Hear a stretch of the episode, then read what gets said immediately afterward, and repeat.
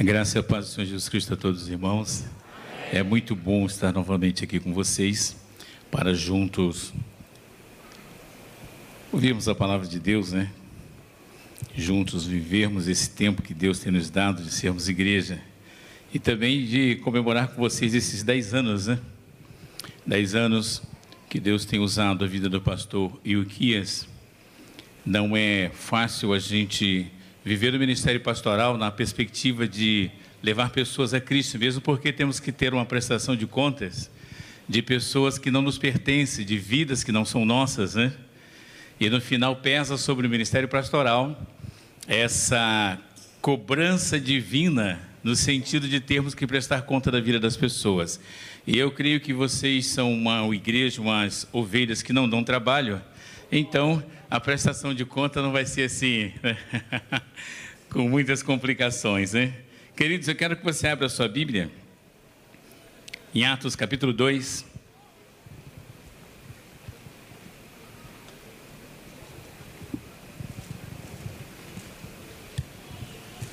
Do verso 42 ao 47. Amando pessoas, uma característica de uma igreja saudável e terapêutica. A igreja saudável é aquela que consegue viver os princípios da palavra de Deus em sua vida, produzir isso com caráter cristão ilibado, com vida cristã, com o seu emocional equilibrado, né? com a vida transformada, com a graça de Deus, com o amor de Deus, transmitindo isso às outras pessoas. E saudável, então, ele consegue exercer cuidado, né? Exercer terapia sobre as outras pessoas, né? Indicar o caminho, cuidar, abraçar, amar, dar suporte, né? Às vezes a gente lembra aquele texto, suportar-vos uns aos outros, né? Melhor dar suporte uns aos outros, né? Que parece que suportar fica muito pesado, é uma carga, é um fardo a ser carregado. O texto diz o seguinte, vou estar lendo na versão King James, e também na Almeida Revista Corrigida, né, atualizada, que o texto é curto. Eles, eles perseveraram no ensino dos apóstolos e na comunhão, no partir do pão e nas orações. E na alma de cada pessoa havia pleno temor, e muitos feitos extraordinários e sinais maravilhosos eram realizados pelos apóstolos. Todos os que criam estavam unidos e tinham tudo em comum, vendiam as suas propriedades e bens e dividiam o produto entre todos, segundo a necessidade de cada um. Diariamente, continuavam a reunir-se no pátio do templo e partiam o pão em suas casas e juntos participavam das refeições com alegria e sinceridade de coração, louvando a Deus por tudo e sendo estimados por todo o povo, e assim, cada dia, o Senhor juntava à comunidade as pessoas que iam sendo salvas. Na, numa versão que vocês gostam muito de usar, né? Eu sei, que é o meio da revista atualizada, ele diz assim: perseveraram na doutrina dos apóstolos na comunhão, no partir do pão, nas orações, em cada alma havia temor, e muitos prodígios, sinais eram feitos por intermédio dos apóstolos, todos os que creram estavam juntos e tinham tudo em comum vendiam as suas propriedades e bens, distribuindo produto entre todos, à medida que alguém tinha necessidade diariamente, perseveraram unânimes no templo, partiam o pão, tomando as suas refeições com alegria e singeleza de coração, louvando a Deus e contando com a simpatia de todo o povo. Enquanto isso, acrescentava-lhes o Senhor dia a dia os que iam sendo salvos. Um dos maiores desafios que temos como corpo de Cristo, como igreja cristã, como família nesse presente século é amar pessoas, é viver bem de uma forma ajustada e amalgamada à vontade de Deus. Onde a nossa vida ela se torna instrumento de bênção na vida de muitos, onde o caminho é suavizado porque nós aprendemos o caminho e conseguimos indicar outro, porque só pode transformar quem é transformado, só pode amar quem já foi amado ou quem é amado, só pode dar aquilo que você tem se você realmente o tiver em segurança dentro de si. E a ideia é que nós precisamos viver isso, né? Debaixo da vontade de Deus, dentro desse mundo que está erotizado, onde cada vez mais o amor verdadeiro se esfria, dando lugar a diversos tipos de amor, né? Estamos vivendo uma sociedade caracterizada pela competitividade, pelo consumo digital, onde um ambiente super informativo e conectado está gerando uma sociedade prisioneiras de redes. As mentes das pessoas estão prisioneiras das suas redes. Algumas pessoas que tenho conversado com elas, elas estão desenvolvendo até um tipo de doença emocional devido ao uso constante das redes sociais, onde as mentes estão aprisionadas. É um ambiente virtual que aprisiona né? e as pessoas vão perdendo os valores da vida cristã, os valores da comunhão em comunidade, os valores de uma vida saudável, de uma mente em tranquilidade, em paz. Perdem também os marcos regulatórios da sociedade, aquilo que fazia sentido não faz mais, aquilo que havia como obrigatoriedade, por fato de entender que se podia fazer, porque você conseguia estabelecer isso no seu coração, essas coisas começam a não mais fazer sentido na vida. A vida do outro não se torna mais interessante. As pessoas se tornam apenas trampolim para a existência dos outros, né? caminho para que elas possam prosseguir nas suas existências, terrenem suas vidas, mas na verdade, o que nós estamos olhando no texto bíblico e estamos trazendo para o nosso coração, e eu vi aqui que vocês falaram de igreja terapêutica, né? de igreja saudável, de igreja que tem esse compromisso de formar discípulos de criar interesses no coração por outras pessoas, nós que vivemos essa verdade bíblica todos os dias, temos que entender que todas as vezes que lidamos com famílias, com pessoas, com lares, com gente que está chegando, gente que quer ser abraçada, gente que quer ser amada, gente que quer estar próximo, e tudo que nós estamos vivendo nesse momento é um pouco de distanciamento, é saudável, uma distância né, regular vai manter a vida do outro em segurança. O fato de fazermos isso está demonstrando também que nós entendemos o que é a amar o nosso próximo e que podemos desenvolver relacionamentos saudáveis. A vida do outro se torna importante. E nós estamos vivendo um tempo da vida do indivíduo, né, da pessoa, do ser humano, que elas estão perdendo o propósito que Deus tem para a vida delas. Algumas pessoas estão deixando de ser quem elas são de fato, para apenas ser aquilo que a rede muitas das vezes quer que elas sejam. Pessoas felizes o tempo inteiro, quando na verdade os seus corações estão machucados, feridos, angustiadas, entristecidas, sem um projeto de vida, sem um pensamento do amanhã em Deus, mesmo porque eu entendo que nós não temos esse amanhã. O amanhã, o dia de amanhã é uma estrada que só Deus trafega, que só Deus anda nela. Mas nós temos esperança, como já foi pregado aqui. Cremos, né? Como já foi pregado por uma pessoa anterior a mim aqui, que antecedeu, pegou o microfone, disse que as enfermidades, as doenças, o Cristo que nós servimos tem poder para curar. Isso é uma perspectiva de fé que a Bíblia me faz entender e viver. E quando eu entendo que o amanhã é uma estrada que só Deus trafega, eu acredito que eu posso viver em esperança do amanhã, sabendo que Deus está preparando o melhor para mim. Precisamos sermos conduzidos pela graça, poder e ação do Espírito Santo. Por quê? Porque nunca houve um tempo, ou em todos os tempos da civilização humana, indivíduos enfermos do ponto de vista das emoções e dos relacionamentos, como nos dias atuais que nós estamos vivendo. A doença para todos os gostos, ela tem todos os nomes, né? Se você gosta de arrumar demais as coisas e começa a mexer muito, vão dizer que você tem transtorno obsessivo compulsivo, você tem toque. Eu conheço uma pessoa na igreja que ela fecha o carro umas quatro vezes para ter certeza. Na quinta eu peço a chave e diz: Deixa que eu fecho para você. A minha sogra, que ela é uma mulher que viveu a sua vida dentro da igreja, e hoje ela está morando comigo, né? Não sei se sua sogra mora com você, mas a minha sogra mora comigo, né?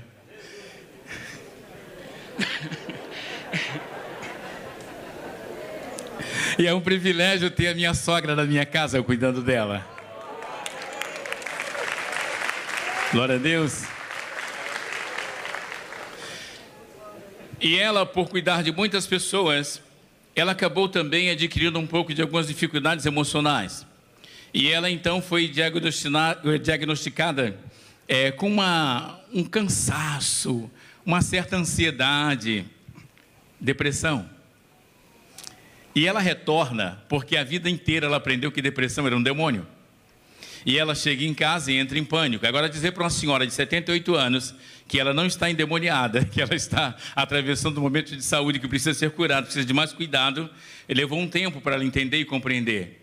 Porque eu tive que dizer para ela, no coração dela, para essa palavra entrar na alma dela, que o tempo que ela estava vivendo era um tempo que estava despertando medo, não só nela, mas estava de uma forma generalizada. As pessoas viveram o medo na pandemia de tal forma, e algumas ainda estão vivendo de tal maneira, que tem gente que não conseguiu sair de casa ainda. Tem pessoas que não estão conseguindo se relacionar com outras pessoas, porque elas entenderam que o risco das suas vidas é grande, e de fato o é. Mas o medo ele se torna muito maior. Sabe por que nós começamos a perder o medo? Porque vocês, eu, vocês e muitas outras pessoas, quando começaram esse processo de vacinação, nós colocamos no nosso coração que estamos seguros tomando todos os cuidados de biossegurança, mas nós estamos mais seguros. E essa sensação de segurança eliminou o medo. E a própria Bíblia diz por 366 vezes: não tenhas medo. Por quê? Medo paralisa. Medo nos impede de acreditar que as coisas podem mudar. Medo faz as pessoas ficarem com a mente engessada. Elas se enclausuram dentro desse sentimento e não conseguem fugir, porque medo aprisiona. A partir do momento que você não tem mais, você consegue avançar. E a partir do momento que ela perdeu o medo, ela entendeu que Deus poderia fazer algo muito maior e muito melhor na vida dela. E, no entanto, ela acabou adquirindo também, acabou sendo é, infectada com o Covid-19. E a primeira providência que ela teve foi dizer para mim: Eu não estou com medo.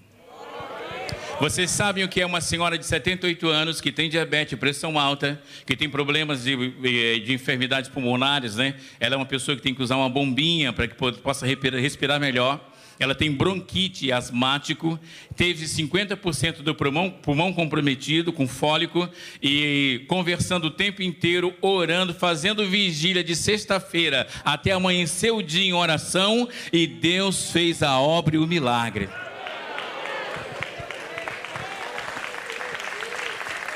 É essa fé que a igreja é convidada a desenvolver.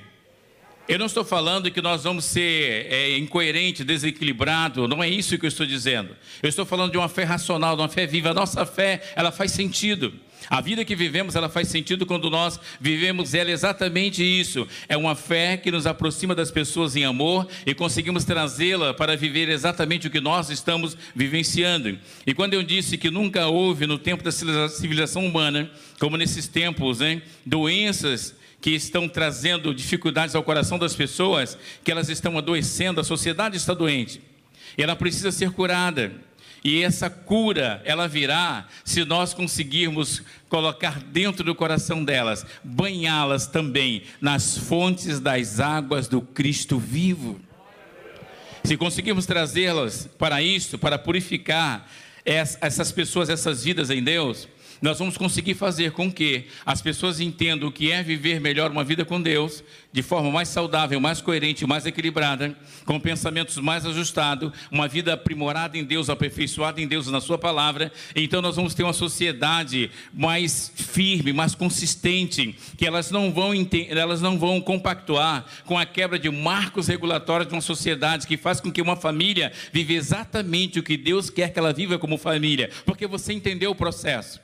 Você entendeu o que Deus está fazendo na sua vida. Você teve a compreensão do todo. Deus te chamou para que você possa amar pessoas. E amar pessoas passa pelo crivo da graça, da cruz, da fé, da palavra de Deus, da esperança que você tem. Move você por completo para que você possa dizer para outra pessoa: Eu consigo, eu consigo conduzir você a viver o mesmo estado de amor e de graça que eu estou vivendo.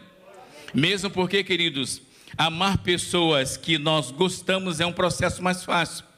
Pessoas que têm o nosso apreço, que têm a nossa admiração. Agora, amar pessoas difíceis é um processo que passa pelo crivo da cruz. Amar a sogra. Amar aquele cunhado que traz dificuldade, adversidade dentro de casa. Amar pessoas que nos confrontam dioturnamente. Gente que de repente faz com que esse modo cearense seu fique em on o tempo inteiro ligado todo momento, sabe? Que fica te cutucando para ver que resposta você vai dar, para que você respondendo ela possa dizer: Eu não quero ser crente do jeito que você é. Eu não quero viver a vida cristã que você está vivendo.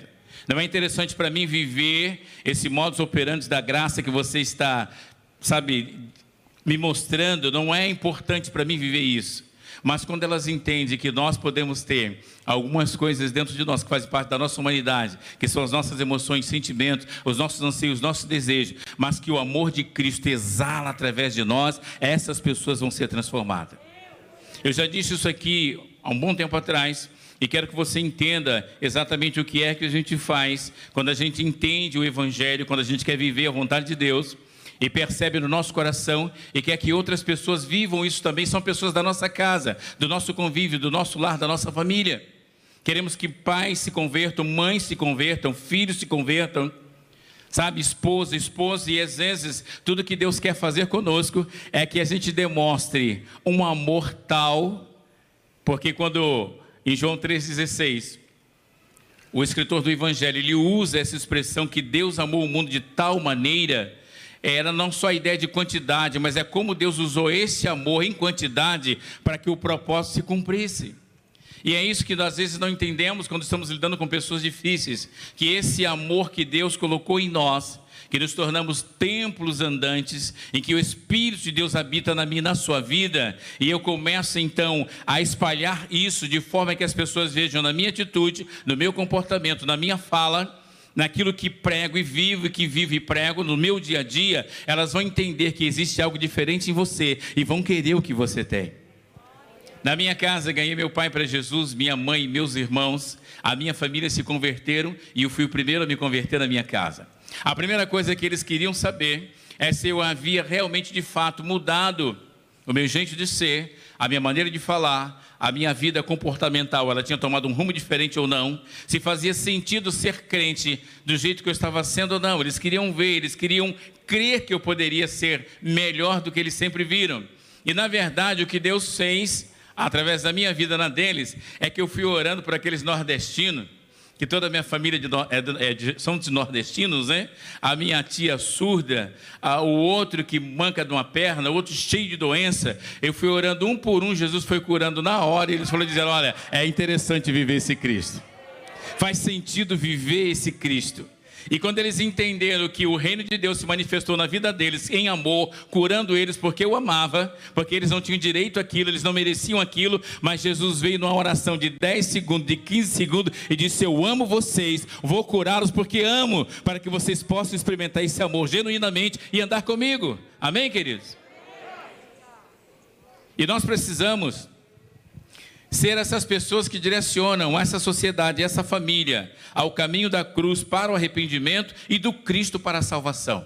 Tem que haver mudança, tem que haver propósito. Precisamos mais do que nunca, em todos os tempos, principalmente agora, sermos uma igreja que ama porque tem sido amada, que cuida porque tem sido cuidada, que é transformadora porque foi transformada, que ama porque esse amor está no coração dela e não mais vive debaixo de um sentimento de vingança, de mágoa, de raiva, de ódio, nós aprendemos a amar, porque o Espírito de Deus que habita em nós, ele nos ensina esse caminho. Queridos, é mais fácil falarmos sobre cura, milagres, do que sobre amor.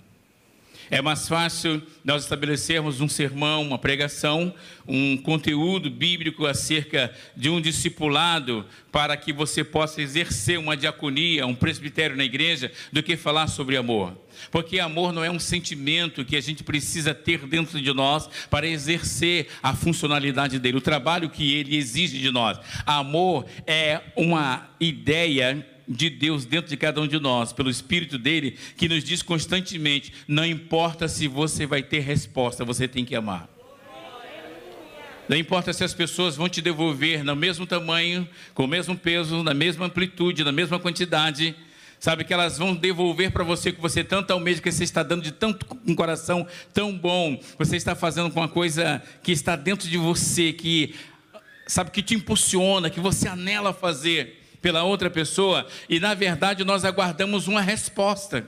Nós queremos que ela nos diga, né? Olha, esse amor faz sentido. E na verdade, elas podem até mesmo nos ferir com esse amor que a gente está levando para elas. E nós devemos entender que esse amor que a Bíblia requer de mim e de você, ele não espera nada em troca. Ele não espera uma resposta, ele não aguarda nada de volta do mesmo tamanho, na mesma amplitude, na mesma quantidade. Ele o faz porque ele obedece a uma palavra divina. Ele o faz porque o seu Senhor o mandou. Ele o faz porque é servo desse amor. Ele o faz porque ele se submeteu debaixo desse amor e dessa graça, e ele vai viver isso, não importa se o outro não responda a essa altura.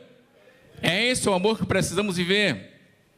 E nunca, querido, nós vemos uma sociedade pós-moderna que desaprendeu o que é amar. Não, são, não sabem mais o que é amar.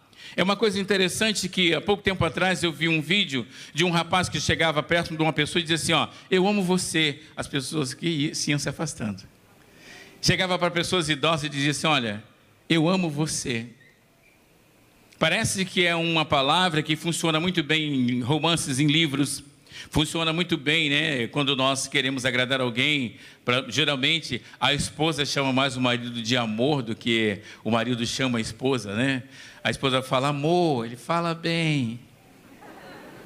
É que ela falou bem, né? Chamando ele de amor. Né? Ele, ele, aí ele entende que esse amor é porque ele conseguiu fazer alguma coisa como resposta. Por isso ela diz: Amor, ele falou bem.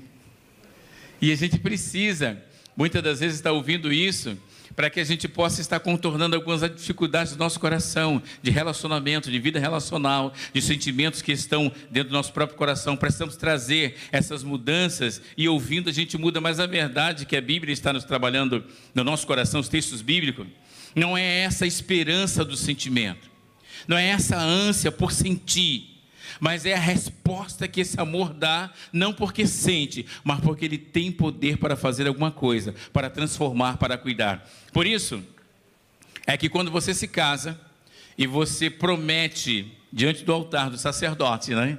Eu prometo ser fiel, amar, respeitar, cuidar. Aí você começa num processo difícil, que aí é o verdadeiro amor.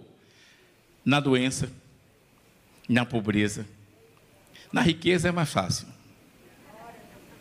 Nas dificuldades, nas dissolações da vida, no Alzheimer, no esquecimento.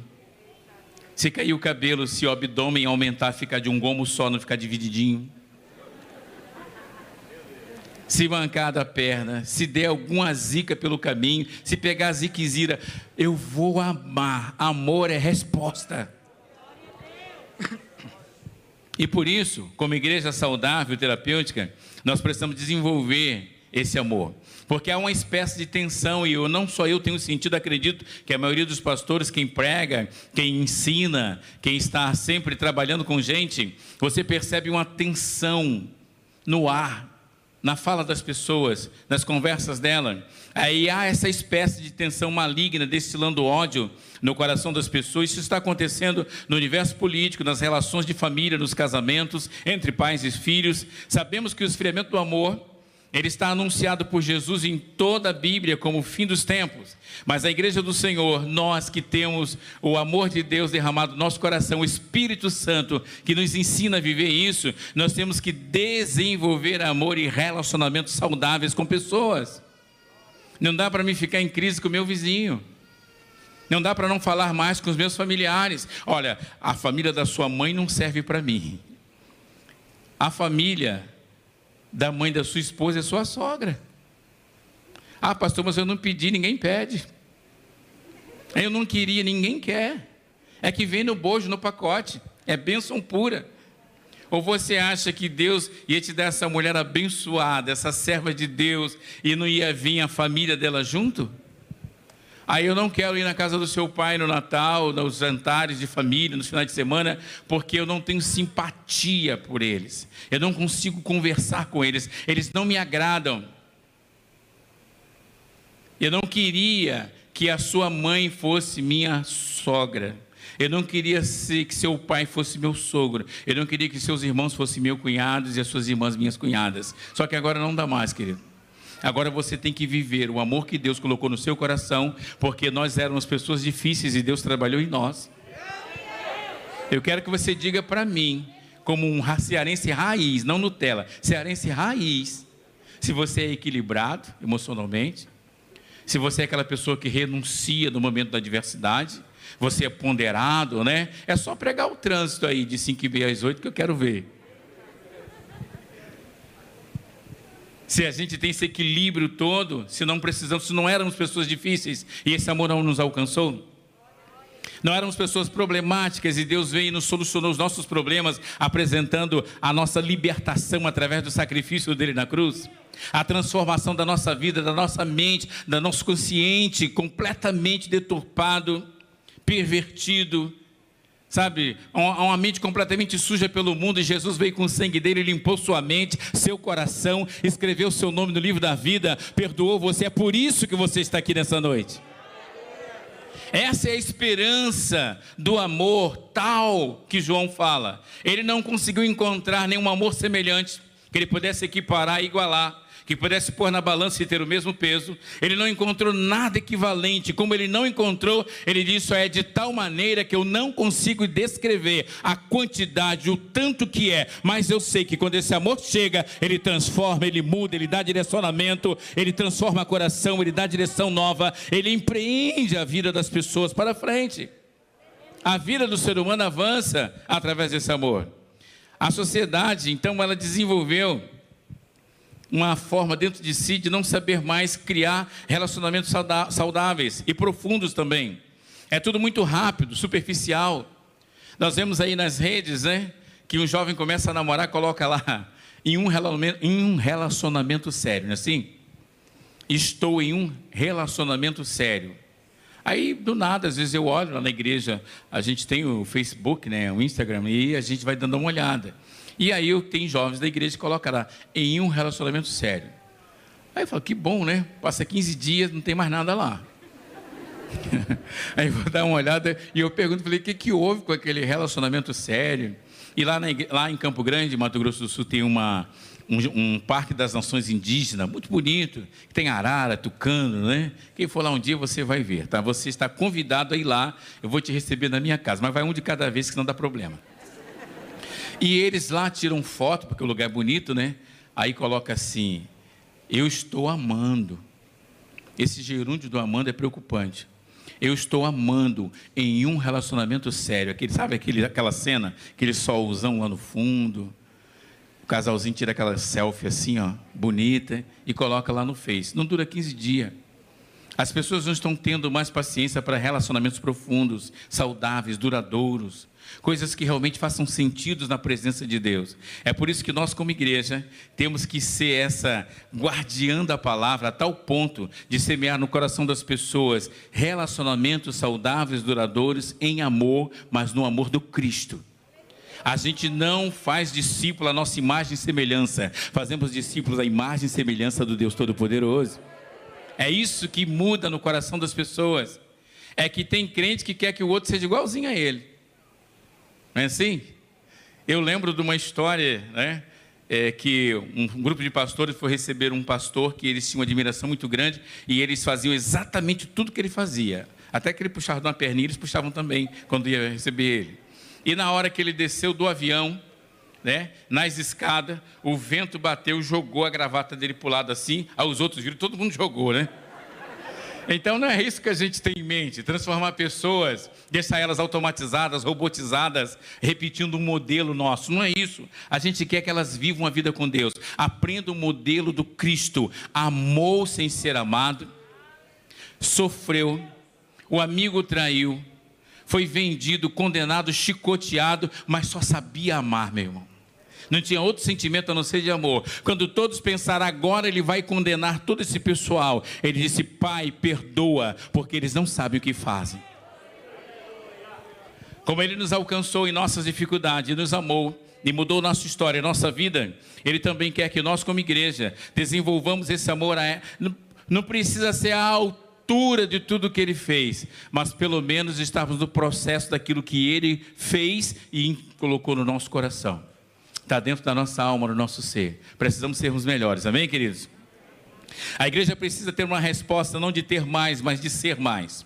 Porque o ser humano, ele está sendo desumanizado pelas suas próprias ambições. Por causa disto, é tempo de fazermos a diferença e não de sermos iguais.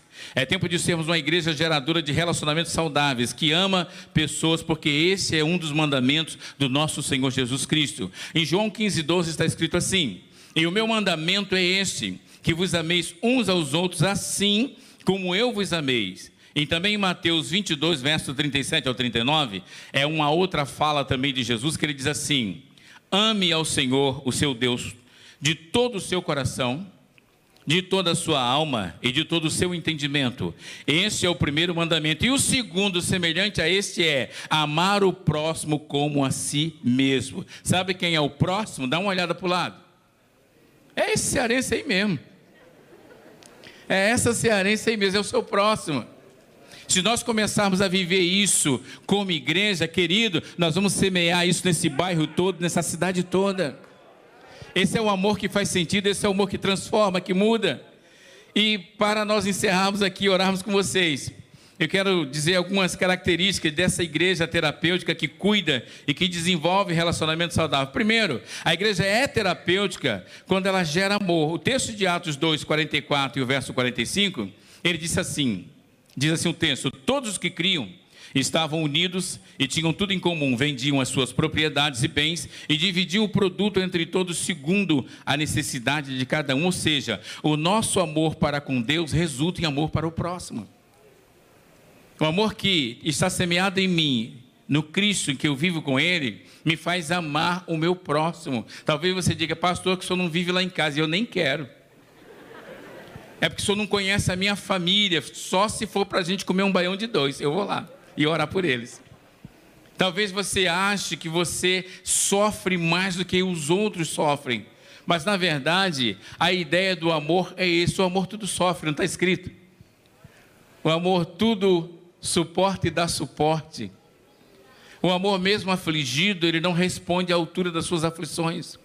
Ele consegue cuidar, ele consegue reparar a rota, ajustar o caminho, direcionar pessoas.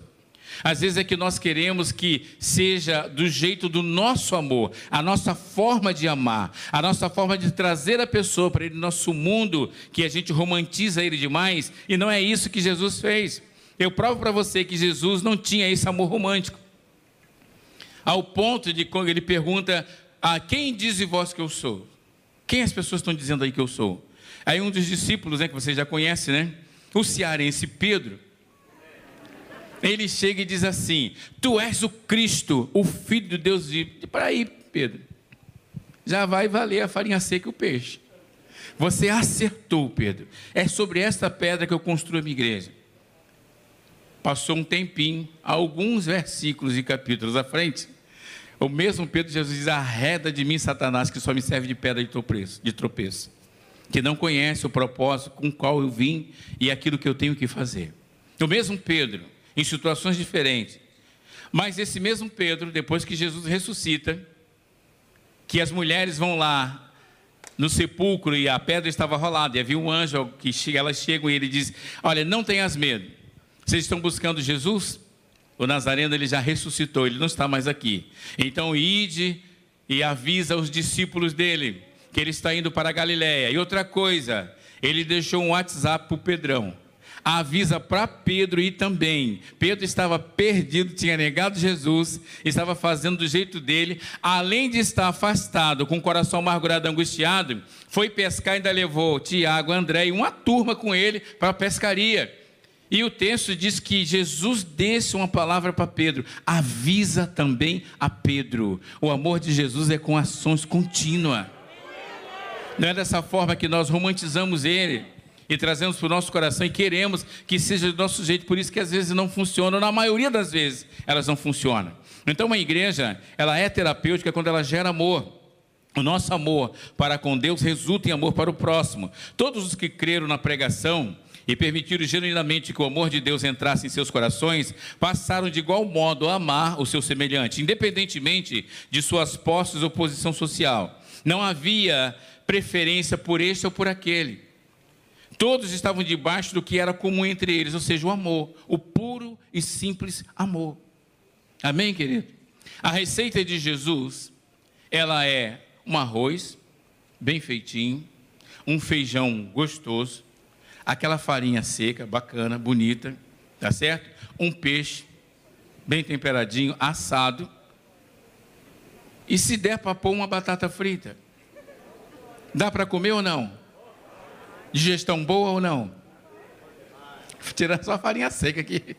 Vai travar algumas coisas pelo meio do caminho, mas fora isso, querido, não tem mais o que acrescentar. E nós queremos colocar caviar no meio do caminho, queremos colocar coisas das quais não fazem parte daquilo que a gente está querendo viver e fazer. E é isso que vai travando a nossa vida relacional, porque nós idealizamos umas coisas das quais Deus não idealizou, fazemos um projeto para que a outra pessoa entre nesse projeto que Deus não trabalhou nele, às vezes nem apresentamos querendo fazer do nosso jeito, da nossa maneira, porque não, eu amo a Deus e Deus vai cooperar comigo nesse projeto. Sim, mas o amor a Deus é justamente esse processo pelo qual nós vivemos e passamos que faz com que o outro possa viver comigo que ele possa compartilhar a vida dele comigo e a minha vida ser compartilhada com ele em amor no Cristo, em andar junto, em viver junto, em poder compartilhar coisas juntos, das quais é, a mesa, a comunhão, a espiritualidade, a vida emocional,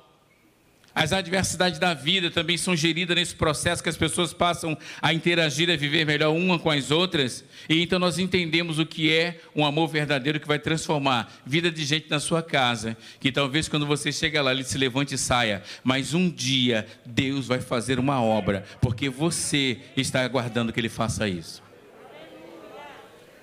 Amar Pessoas difíceis, como eu disse, é uma tarefa, por demais complicada, só a glória do Cordeiro.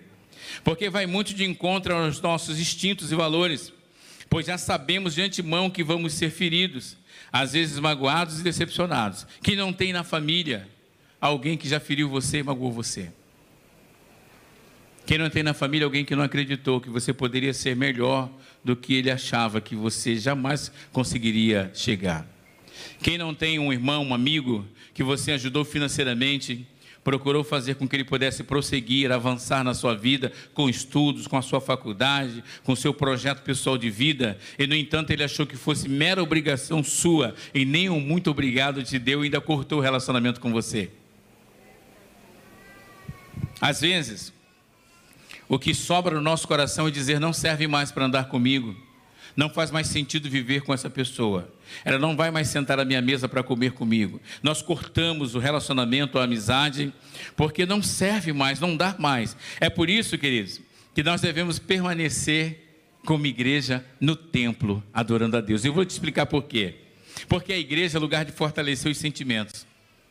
Igreja é lugar que um ajuda o outro. Igreja é um lugar que quando eu cheguei nela pela primeira vez, eu cheguei completamente desnorteado. Estava, naquela época, saindo da força policial, exonerado, sem destino, sem saber o que fazer e para onde ir. Eu cheguei na igreja, o diácono me deu um abraço tão grande, um sorriso, que eu falei, que eu, na minha mente, falei, me solta que senão eu vou chorar. Foi um abraço que me contagiou tanto porque eu estava acostumado com a coisa embrutecida com corações endurecidos, com gente que não ama ninguém, que as pessoas só eram apenas trampolim para que houvesse outras conquistas, que elas eram apenas um beco de passagem, uma trilha e mais nada. E quando eu cheguei na igreja, eu vi que pessoas que amam a Deus e amam pessoas, elas conseguem fortalecer sentimentos. Elas conseguem fazer o fraco se fortalecer. Elas conseguem pregar o entristecido e encher ele de alegria. Talvez hoje você tenha chegado aqui na igreja triste, meio abatido. Eu vou lhe dar uma, uma ótima oportunidade de mudar isso. Tem um irmão aqui chamado Liliano. Abrace ele, converse com ele. Você vai sair daqui alegre ainda vai receber a unção da beleza. A mesma que ele deu para o evangelista Everto, menos Samuganga. Mas a beleza deu.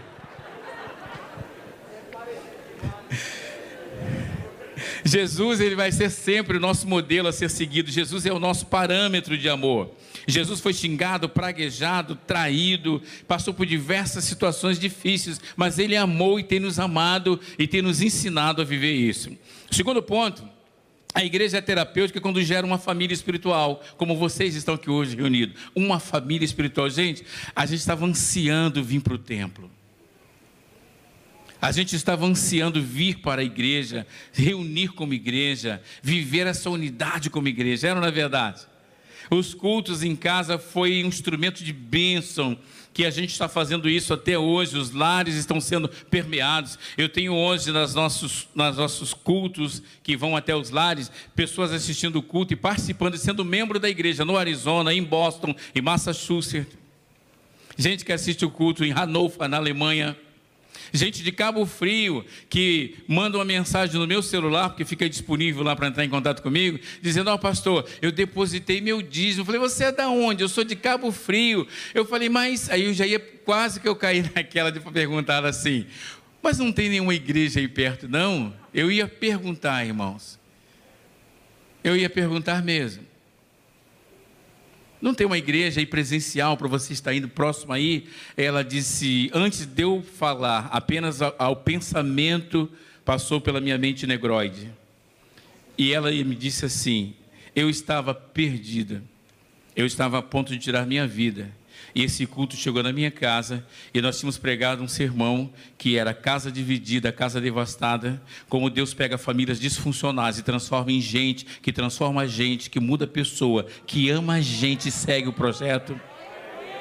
E essa mulher ia tentar um suicídio e abandonou, porque eu tinha dito uma única frase: você pode ser o pior da sua casa e se sentir o pior nos seus sentimentos, mas o melhor é que Deus te ama a si mesmo e quer transformar sua existência e sua vida. O ensino dos apóstolos, né?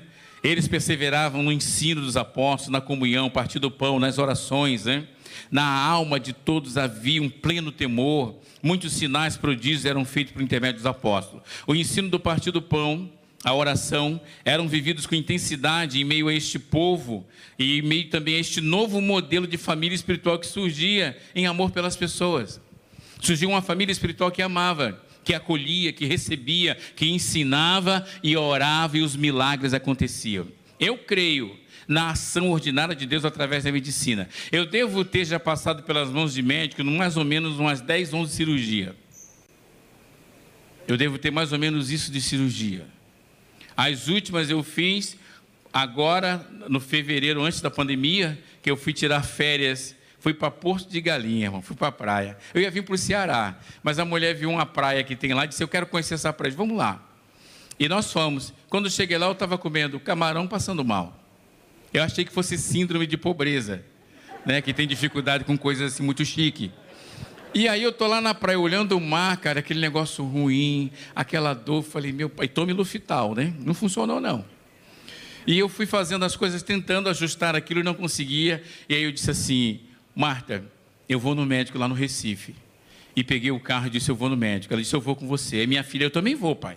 Aí nós fomos. Aí no caminho, Deus falou comigo assim, o melhor médico cirurgião gástrico, aqui do Recife vai operar você. Eu falei, Jesus, mas eu não quero operar. Eu não vim para operar, eu vim para a praia. E quando cheguei lá, o médico me atendeu, eu fiz os exames que tinha que ter, um senhor já de idade, bastante idade, disse para mim assim, olha, você vai ter que operar. Seu caso é cirúrgico. Mas eu estou trocando o plantão, vai vir um outro médico que ele vai te atender. Aí veio o doutor Henrique. E aí, quando eu entrei na sala dele, que me chamaram, ele chegou. Gente, quando eu vi o médico, que ele olhou para mim e falou: E aí, negão, beleza? Eu falei: Rapaz, o cara é muito doido. Senta aí, cara, fica tranquilo. E ele agitado, hiperativo, multitarefa, mexe no celular, mexe na gaveta. Eu falei, Jesus, será que esse cara vai me operar mesmo? Você tem que arrancar meu coração no lugar do outro trem que tem que tirar e fazer uma coisa. E ele falou, fica tranquilo que eu vou te operar hoje, seis da tarde, isso era duas e meia. E amanhã, 11 da manhã, você já está tranquilo, te dou alta. Eu falei, mas doutor, não, não, não, vamos cortar a conversa. Já, vou, já vamos fazer ela balada, já vamos mexer em tudo e tal. Aí já me encaminhou, não, vem comigo, vem comigo. Ele me pegou pelo braço. Eu falei, rapaz, e... esse cara está mal intencionado. E aí me apresentou lá as enfermeiras e já entrei para a cirurgia. Pronto, fiz a cirurgia. 11 da manhã recebi alta.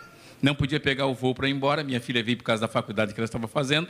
E eu então fui para o hospital, para um hotel, e ficando lá no hotel, estou assistindo aquele, aquele programa de televisão do meio-dia, de 11 e meia, meio-dia, que é local, né? Eu creio que aqui deva ter também.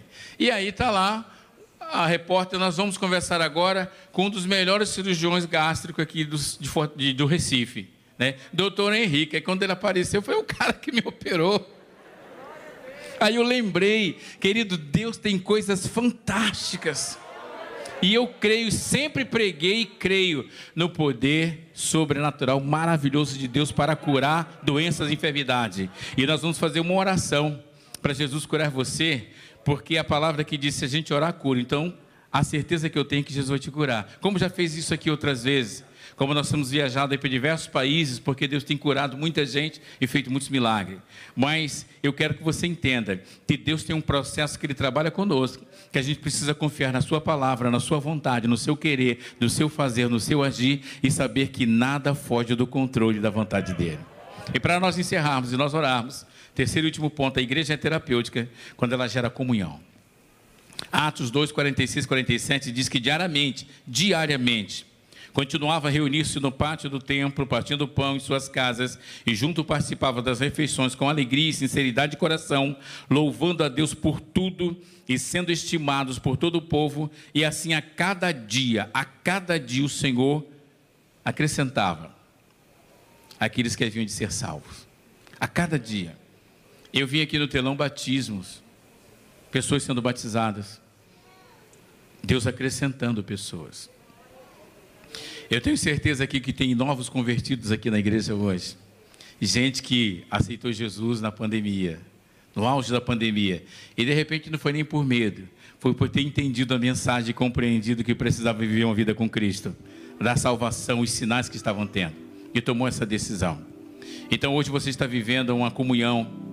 E viver uma verdadeira comunhão e mutualidade depende do esforço de cada um, de cada membro dessa família. Depende de cada um de vocês.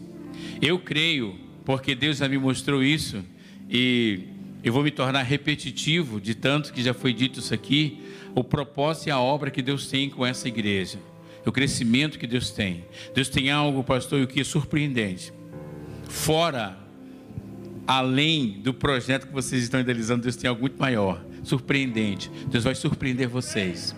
Por isso, vocês estão vivendo essa festa em amor, em graça, em comunhão, em vida, em esperança, em tudo aquilo que Deus tem para fazer. Amém? Coloque-se de pé, por favor.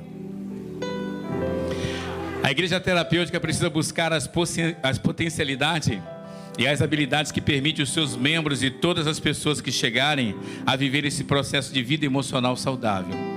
De vida emocional saudável. Amém? Eu vou fazer uma oração por vocês, cada um de vocês. Nosso tempo está bem curtinho, né? Mas eu quero dizer uma coisa para o nosso amado irmão que veio antes de mim e falou: Deus tem uma obra muito grande contigo, viu, amado? Mais do que você imagina, Deus tem uma obra muito grande contigo. Lá chorei como Você subiu aqui com o celular na mão e Deus mostrava uma tocha acesa na sua mão.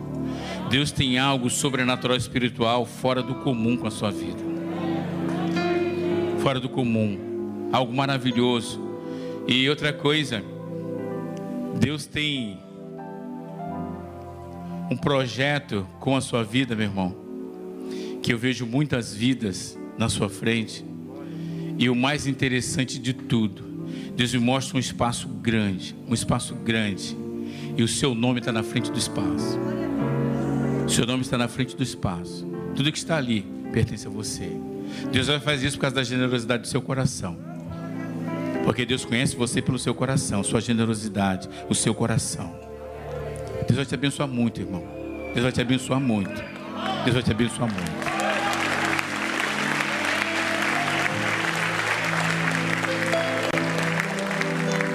Mãozinho de azul ali, ó. Isso, amado. Amado, Deus mostrava na nossa frente uma luta, uma batalha, uma batalha. E eu estava ali, Deus falava assim: olha para o coração dele. Porque Deus vai te dar uma grande vitória, meu irmão. Que Deus vai entrar com uma grande providência. Sabe, a coisa que você está aguardando, mas você está aguardando, está orando, está olhando, e parece que está se acirrando, mas Deus vai entrar com uma grande providência. Uma grande providência do Senhor. Uma grande providência. Eu quero fazer uma oração pelas pessoas enfermas, pelas pessoas doentes. A oração de 30 segundos. O milagre você vai levar para casa. Você não precisa vir aqui à frente onde você está. Amém? Onde você está. Quem está sentindo enxaqueca, dores de cabeça, dores nos ossos, dores nas pernas, dor na coluna. Você está numa fase crocante da vida. Tudo, tudo, tudo faz croque, tudo dói. Posições que dói. Que você tem um caroço no corpo. Que você está sentindo dor agora. Só levantar sua mão onde você está. Pode levantar sua mão bem alto, mas bem alto mesmo. Amém. Pode abaixar sua mão. Agora eu gostaria, não se preocupa de eu estar de óculos, não. Que eu já orei por mim. eu já orei por mim, Jesus não me curou. Falei, vai orando pelos outros, eu vou curando os outros. Não tem problema, não. Que tem a vista embaçada, está me enxergando. Se estiver me vendo preto, está vendo, tá legal a sua vista. Mas se você estiver vendo meio turvo, a sua vista não está boa. Então eu queria que você fizesse isso. Você tirasse seu óculos, desse uma olhada, falava assim: é negão, estou vendo três aí. É, se embaçou, fechou e tal. É? E aí você vai fazer isso, ó, para receber a oração. Deixa eu comer, senão não vou ver você. Isso é o mais maravilhoso de Deus, né? Curar os outros. Milagre é dele, poder é dele, ele faz como ele quer, né? Ele faz como ele quer, faz como ele quer. Eu quero perguntar uma outra coisa. Porque tem pessoas aqui hoje que o seu coração está disparando. Eu não tenho linguagem técnica porque eu não sou médico. Mas eu vou explicar o que acontece. Para você entender. O seu coração dispara de um jeito que você põe a mão, você sente ele disparar e para. Ele dispara, dispara, dispara e passa. Só que agora você começou a andar e a se cansar. Você está andando e você falou assim: Poxa, eu estou andando e estou me cansando. Mas eu não estava cansando assim. Levanta a mão rapidinho. Para levantar alta a mão. Amém. Vamos orar por você. Agora nós vamos orar. Quero que você ponha a mão sobre o seu coração, feche seus olhos. Você não precisa orar junto comigo, só ouça a oração. E quando nós terminarmos de orar, esse caroço vai desaparecer, a dor vai sumir, o mal vai embora e Deus vai te dar saúde e vitória. Sabe por quê? Porque o reino de Deus se manifesta em amor para curar, como já foi pregado aqui. O reino de Deus também se manifesta em amor através da medicina para curar você. Mas hoje a cura é sobrenatural. Hoje o milagre é sobrenatural. Só fecha seus olhos. Tem uma, tem uma irmã aqui, eu não quero que você levante sua mão. Que você está com um nódulo bem grande no seio. Bem grande. Bem grande. Eu falei bem grande três vezes, porque dá para você notar ele, sabe, sem fazer muito esforço. E quando acabarmos de orar, esse caroço vai desaparecer. Feche seus olhos. Senhor Deus, Pai amado, Deus querido, misericordioso, em nome do Senhor Jesus. Que o Senhor estenda as tuas mãos, ó Pai, sobre os teus filhos, Pai, e toca neles agora, da raiz do cabelo à planta dos pés, e toda doença, enfermidade, pestilência, molesta, toda seta de enfermidade, seja repreendida agora em nome do Senhor Jesus Cristo. Pai, toca, Senhor Deus, nas coronárias que estão obstruídas e desobstrui. Toca no coração, ó Pai, que está trabalhando de forma incorreta, e o Senhor faça ele trabalhar corretamente, Pai querido. Toca, Senhor Deus, na faringe, laringe, traqueia, todo caroço e todo nódulo na garganta saia, toda enfermidade, Pai, na córnea ocular, na vista, que o Senhor toque e repreende todo embaçamento nas vistas, toda cegueira saia, toda dificuldade visual seja repreendida, amplia a visão, Senhor, amplia a visão, amplia a visão, todo esse embaçamento, esse encurtamento da visão, seja repreendida nessa noite, em nome de Jesus, que todo esse mal saia, Senhor, vai tocando, Deus Todo-Poderoso, na coluna, Senhor, essa escoliose, essa torção na coluna, que a coluna fique ereta agora, Senhor, em nome de Jesus, Pai. Toca, ó Deus, nas pessoas que estão no estacionamento e repreende toda enfermidade, todo mal agora, em nome de Jesus. Toda dor, toda doença, toda enfermidade vai saindo, todo caroço, todo nódulo, em nome de Jesus, saia, em nome de Jesus, saia, em nome de Jesus, saia, em nome de Jesus. Enfermidade, nós te damos uma ordem, no nome poderoso do Senhor Jesus Cristo, sai agora, sai agora, sai agora, em nome de Jesus, toda doença nos nos nos nervos, nos artelhos, no joelho, toda inflamação vai saindo em nome do Senhor Jesus Cristo, toda dor de cabeça, enxaqueca, saia em nome de Jesus, em nome de Jesus, toda doença agora, espírito de enfermidade, toda dor, te ordeno no nome de Jesus Cristo, sai agora e não retorne mais em nome de Jesus. Você pode dar uma glória a Deus? Para mim passar o microfone pastor Ilquias. Olha para mim. Quem que estava sentindo dor, dor de cabeça, dor na coluna, e você faz assim, a dor sumiu, levanta o braço de novo. Pode levantar alto. Pode levantar alto. Pode levantar alto. Faz assim, ó. Amém. Glória a Deus. Glória a Deus. Tem mais gente? Amém. Glória a Deus. Agora outra pergunta que eu quero fazer. Você que estava enxergando meio embaçado, meio turvo, e a sua visão ampliou, melhorou. Você está enxergando melhor. Levanta a mão aí. Está enxergando melhor, meu irmão? Sua vista ficou boa? Perfeito? Está me enxergando bem, vendo bem? Amém. Glória a Deus. Também aí? Amém. Amém. Amém. A irmã, a mulher que Deus curou você, depois você procure a pastora, diga para ela: Eu sou a mulher que tinha o caroço no seio, Jesus me curou. Isso vale glória a Deus? Deus abençoe os irmãos. Sexta-feira nós estamos aí com novo com vocês, com tempo para a gente orar também por vocês. Eu tenho certeza que é um tempo bom de qualidade. Pastor Euquias, parabéns aí por esses 10 anos, que muitos anos virão aí de graça, de vitória e de bênção. Deus abençoe a todos. Poder sentar, queridos.